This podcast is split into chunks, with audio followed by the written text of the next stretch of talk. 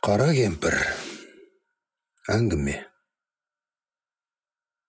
Бала кезден естіп алған қорқыныштың бірі неге екенін білмеймін аса мейірімді күміс апамен байланысты. Ауылымызда сондай кемпір болған. Өлеңдетіп сөйлегенде аузың ашылып қалады. Өзгеше бір ырғақпен төкпелетеді кеп кез келген тақырыпқа дүкенге бара жатып та жол бойы ұйқастырып өлең шығарады. Фельдшер система қойғанда былай деп төгіп төгіп жіберіпті. Ақ сиса қызыл сиса сиса сиса мен алып жатырмын капельница әжей қызық болатын. Оны бәрі жақсы көрді. Бұйығы ғана қарапайым тірлік кешті жападан жалғыз. Үш ұлы мен күйеуі соғыста өлген. Бүкіл мал мүлкі мүйізі сынық көтерем ешкі үш тауық бір қораз. Болды. Ә сосын сосын иті. Ит демекші соның ит боп естімеппін. Ауылдағы басқа иттер сияқты емес. Мейірімді. Тіпті ит деуге аузың бармайды. Бәрін еркелейтін. Ит иесіне тартады деп бекер айтпайды ғой. Күміс апаның жанынан бір ел қалмайды. Оны ешқашан байлаған емес. Сабалақ жүнді ақсақ. Қақ маңдайында ақ таңдап. Әдетте күміс апа бақшасында тырбанып жатады. Не ауланың ішінде күйбеңдеп жүреді нан пісіреді. Наны қандай? Пияз қосылған. Сол нанның дәмі таңдайымнан кетпейді. Әлі көз алдымда күміс апа алдымен бәрін дайындап алады. Қол астында тұрсын деп. Алжапқышын байлап басына орамал тағады жеті кешкі үн салып үстіне жұмыртқа жарады. Шөмішпен су құяды бәрін араластырады. Лыпылдатып нан илейді. Мен оның ширақ қимылын арбалағандай тамыры білеуленген қолдарынан көз алмаймын. Бір кезде нан жая бастайды. Күміс білезіктері сыңғыр сыңғыр етіп пияз турайды. Неге көзінің жас шықпайды деп таңғаламын? Анамның көзі ылғи жасаурап кететін менің де бәрінің. Ал күміс апа былқ етпейді ойға шомып бүкіл дүниені ұмытатындай сосын ол жалпақ табаның түбіне май жағады. Оған табаннан салады саусағымен басып басып күндей дөңгелетеді қақпақпен жабады аулада от жағады. Ағаш әбден жанып бітті ау дегенде ауыр ыдысты қақ ортасына қояды. Оттың ыстық табына кішкентай қысқышпен шоқ алып табаның жан жағына тастайды. Бітті. Енді тек күту керек. Көп ұзамай аулада ыстық нанның иісі бұрқырай бастайды. Кейде ол жеті күлше пісіреді кішкентай етіп. Далаға шығып оны балаларға таратады. Біздің төбеміз көкке жетеді. Оның жеті нан екенін білмейміз балаға бәрібір ғой. Әйтеуір күйсе алсақ болды.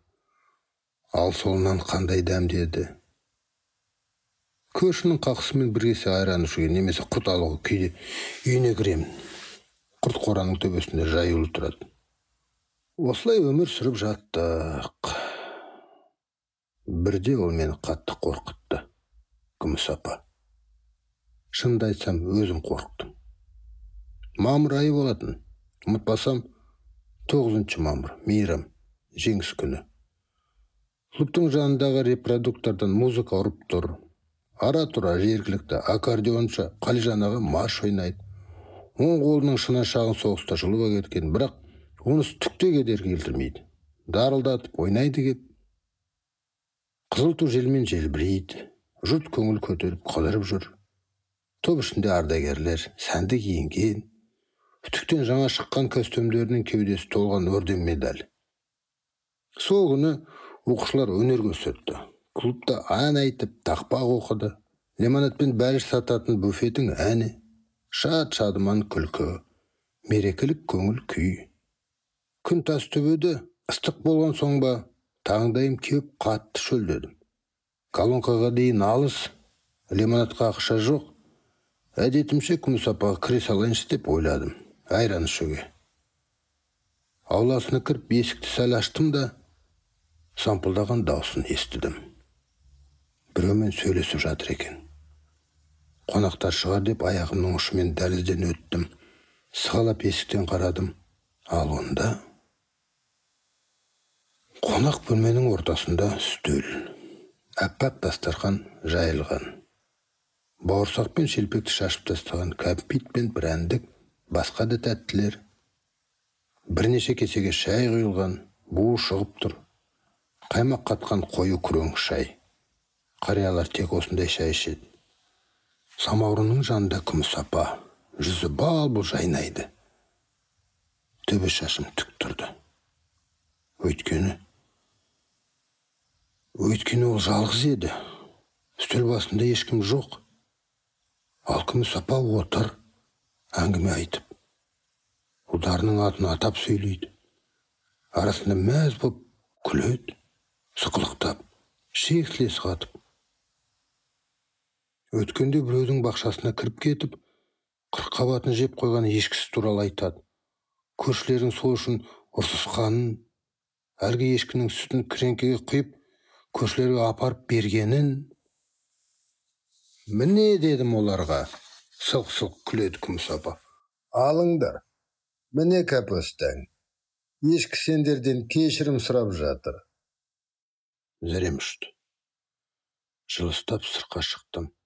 Жын қуған үйге қарай зымырап келемін. Құйындатып жеттім де табалдырықта тұрып апа апа анда күміс апа деп бақырдым. Не болды? Жынданып кетті немене?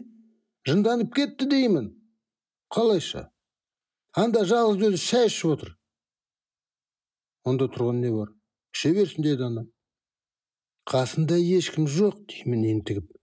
Өзімен өзі сөйлесіп отыр. Анам мұңая жымиды. Ештеңе демеді мені өзіне тартып құшақтады да басымнан сипады. Әй балам ай деді күрсінді. Отыра берсін. Оған кедергі жасамағаның дұрыс болған.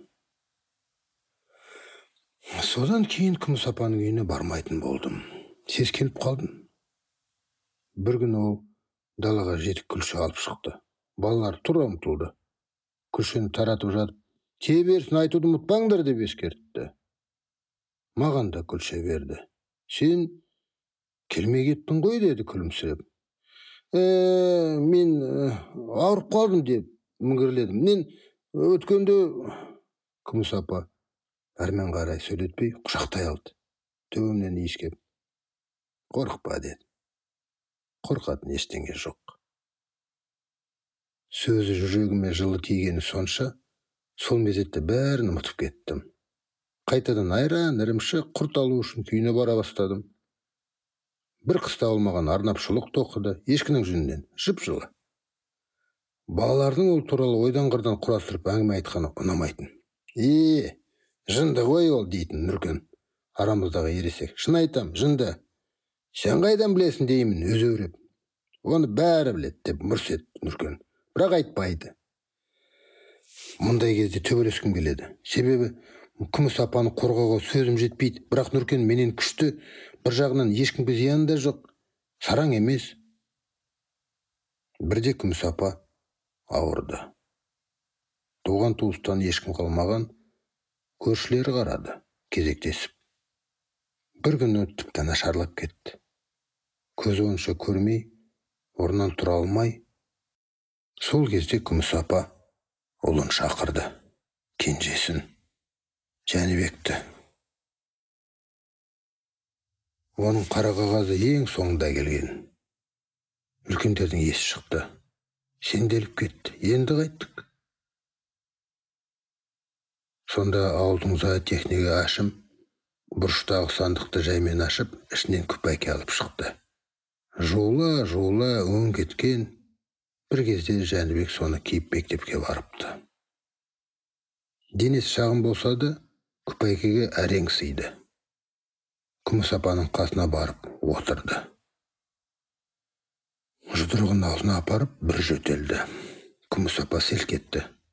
Бұл кім әй? Денесін сәл көтеріп жан жағын қармады. Ербеген сұлбаға қолын созды.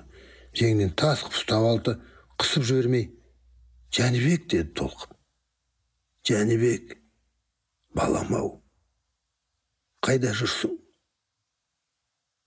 Содан кейін ұзақ сөйлесті жәнібекпен әлденені айтып әзілдеп қояды.